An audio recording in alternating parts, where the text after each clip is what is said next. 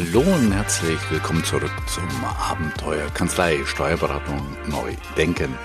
Mein Name ist Hans-Jürgen Walter und nein, heute ist Tanja mal nicht im Studium, aber ich habe euch etwas mitgebracht. Nämlich wir beide, Tanja und ich, waren vor anderthalb Wochen beim NWB Steuerberaterforum in Berlin.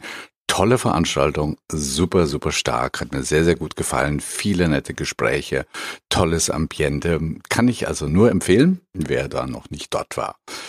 Tanja stand da auch auf der Bühne mit einem Vortrag vom äh, Tanker zum Schnellboot. Mm, es geht darum, so ein bisschen sich in der eigenen Kanzlei überflüssig zu machen und im besten Fall, wie sagt Tanja immer, nur noch die Kläranlage für die Probleme von Mandanten und Mitarbeitern zu sein. Tanja hat dazu, wie gesagt, einen super Vortrag beim NWB Steuerberaterforum gehalten und im Anschluss haben die Podcast-Kollegen von der, vom Steuerbar Podcast nämlich der Frank Hüsken und der Marco Hübner, die Referenten ähm, interviewt, haben da draußen Podcast gemacht und einen kleinen, kleinen Ausschnitt, nämlich über das Interview mit Tanja, möchte ich heute präsentieren. Wer den ganzen Podcast hören will, verlinken wir unten in die Show Notes zum Steuerbar Podcast von den Kollegen. Ja, los geht's. Also wie gesagt, Tanja beantwortet ein paar Fragen, dem Frank und dem Marco und äh, lasst euch einfach überraschen und viel Spaß beim Zuhören. Weitere Referentin hat hier den Weg in unser mobiles Milchbar Steuerbar Studio gefunden und wir begrüßen Tanja Palzer bei uns an der Steuerbar. Hallo Tanja. Hallo. Ja, Tanja ist Steuerberaterin und Inhaberin der Steuerberatung Tanja Palzer aus Konz. Tanja, hilf mir mal. Konz, das ist in der Nähe der luxemburgischen Grenze, oder? Ja, das ist in der Nähe der luxemburgischen Grenze und in der Nähe der ältesten Stadt Deutschlands, Trier. Und das ist da, wo die Saar in die Mosel fließt, also da, wo der gute Wein wächst. Ja, dann habt ihr vermutlich ganz viel internationales Geschäft. Ja, doch. Also alle, also viele meiner Mandanten haben natürlich auch Niederlassungen und Unternehmen in Luxemburg. Ja, cool. Und genau genommen ist Tanja auch eine Podcast-Kollegin. Gemeinsam mit dem Unternehmercoach Hans-Jürgen Walter veröffentlichst du ja auch einen Podcast. Ähm, ja, erzähl mal, worum geht's genau bei euch im Podcast? Na, wir haben zwei Podcasts, einmal das Abenteuer Unternehmen und Abenteuer Kanzlei. Es geht eigentlich in beiden darum, was mittelständische Unternehmer denn tun können, um den aktuellen Herausforderungen gerecht zu werden. Also die Kunden fordern äh, schnellere Dienstleistungen, Mitarbeiteransprüche ändern sich und ich glaube, da sage ich nichts Neues, wir leben in einer VUCA-Zeit, alles ist volatil und ungewiss und komplex und ambig. Und ja, als mittelständischer Unternehmer fragt man sich, wie kann ich mein Unternehmen denn fit für die Zukunft machen? Und da gibt ihr Antworten im Podcast. Das ist der erste und ihr habt noch einen zweiten? Genau, der Abenteuer-Kanzlei-Podcast, der ist wirklich bezogen auf die äh, großen und kleinen äh, Herausforderungen, mit denen wir Steuerberater tagtäglich beschäftigt sind. Und ich habe ja da Praxisbeispiele ohne Ende und kenne ja auch ein paar Tools, so Führungspraktiken, Kommunikationspraktiken und dann ja, thematisi thematisieren wir die und zwar anhand von Beispielen, die tatsächlich passiert sind. Ich glaube, das macht uns aus. Praxisnähe ist ja immer das, was gefragt ist. Ne? Ja, genau. Und die beiden Podcasts, die verlinken wir euch natürlich auch in den Show Notes, damit ihr da auch drauf zugreifen könnt. Eine Frage musst du mir noch beantworten, Tanja, bevor ich hier gleich an meine Kollegin Franzi, die schon mit den Hufen schart, übergebe. Ja. Äh, auf, deiner Inter auf deiner Kanzleiseite erwähnst du die, die organisatorische Ambidextrie. Ähm, was dürfen wir darunter genau verstehen? Ja, Ambi Dextrie bedeutet ja beidhändiges Führen. Also es gibt kein richtig oder kein falsch mehr. Ähm, als Steuerberater muss ich durchaus ähm, klare Ansagen machen und muss meinen Mitarbeiter sagen, so geht's und so geht's nicht.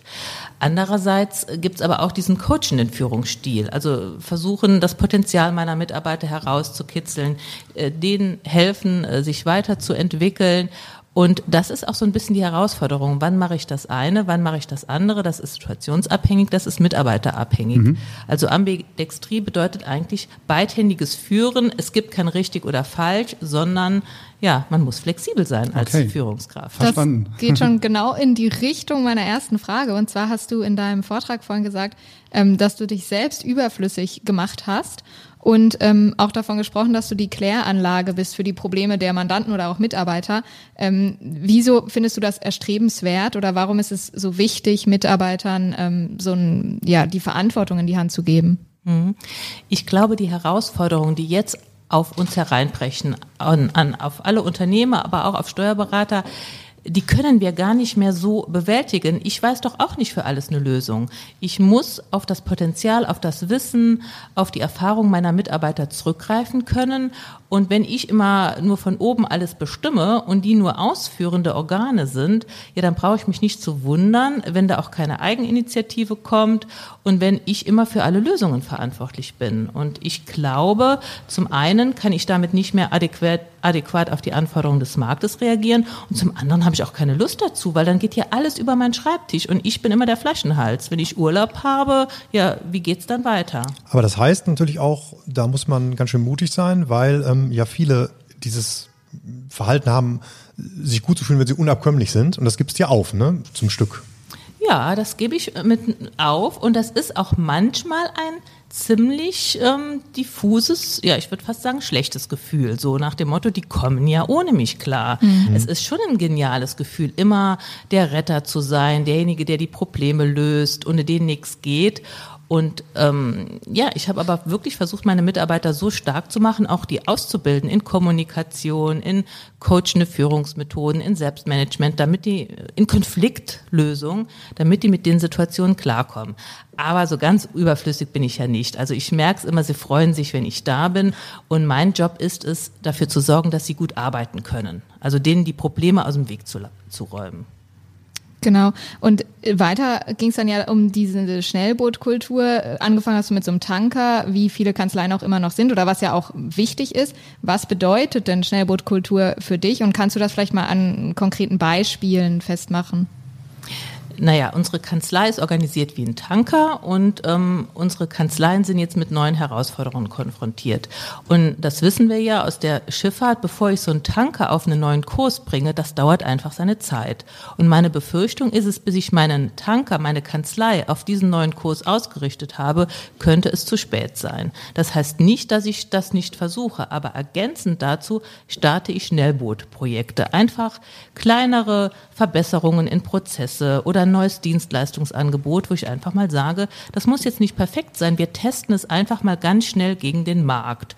Und dann sehen wir ja, ob die Mandanten das nachfragen. Und wenn die das nachfragen, können wir es ja weiterentwickeln, können mhm. wir es mhm. perfektionieren. Und wenn die es nicht nachfragen, wissen wir, na, die Schnellboot da, das ist abgesoffen, überlegen wir uns was Neues. Und sowas gab es auch in der Vergangenheit, so abgesoffene äh, Schnellboote? Ja, also ein Mitarbeiter von mir wollte so einen Mandante, Mandantenaufnahmeprozess ganz auf neue Füße stellen und hat da auch relativ relativ viel Zeit und Energie rein investiert, um dann festzustellen, es ist schlimmer geworden. Also unsere Mandanten kamen damit nicht klar und wir hatten noch mehr Arbeit. Das war ein Schnellboot, das ist abgesoffen, mhm. aber danach wussten wir, so geht es schon mal nicht. Und gleichzeitig fand ich sehr interessant, dass du sagtest, dass die Schnellboote niemals den Tanker gefährden dürfen. Ne? Also das ist immer noch, der Tanker hat seine Berechtigung und wird auch bleiben, aber die Schnellboote kommen halt dazu. Genau, wenn ich jetzt mir überlege, ich äh, mache ein neues Dienstleistungsangebot, dann muss ich mir schon vorher überlegen, wie viel Zeit möchte ich da rein investieren, was darf mich die Schulung der Mitarbeiter kosten und ganz wichtig, was macht das mit dem Image meiner Kanzlei? Also wenn das nicht angenommen wird und es heißt da draußen, ach, die Palzer da, die äh, versucht hier auch alles um Geld zu verdienen, das ist nicht gut. Also man muss schon so ein bisschen gucken, was könnte passieren. Für mich ist das immer, ich sage immer dazu, behalte den leistbaren Verlust im Auge. Also wenn das Schnellboot absinkt, muss der oder versinkt, muss der Verlust leistbar sein. Heißt auch ein bisschen bei den Schnellbooten, ähm, die halt untergehen können. Da hast du, glaube ich, auch über konstruktive Fehlerkultur gesprochen. Und das fand ich ganz interessant, eben, dass halt auch Fehler passieren. Das Wichtigste ist, dass sie auf den Tisch kommen, damit man das ändern kann oder darüber sprechen kann oder ähm, halt was Positives daraus zieht. Und da hast du noch gesagt, das habe ich auch nur so halb mitgekriegt, da kam irgendwann das Wort Eigentherapie. Bei konstruktive Fehlerkultur. Ja, Kannst du das nochmal ja, kurz erläutern? Ja, also ich merke, ähm, ich kann ja schlau daherreden, aber ich merke, ich bin ja, mache ja auch Fehler, auch im Umgang mit meinen Mitarbeitern. Und ich bin auch so ein Typ mit einem sehr ausgeprägten Fehlerradar. Also ich habe jetzt ein Mitarbeitermeeting, ja, was mache ich? Ich stürze mich direkt auf die Dinge, die nicht funktionieren und sage, und das und das und das läuft noch schief, da müssen wir uns drum kümmern. Anstatt einfach mal zu sagen, bevor wir uns dem zuwenden, lass uns doch mal darüber reden, was schon gut funktioniert hat. Also ich merke das an mir selbst, das vergesse ich dann auch.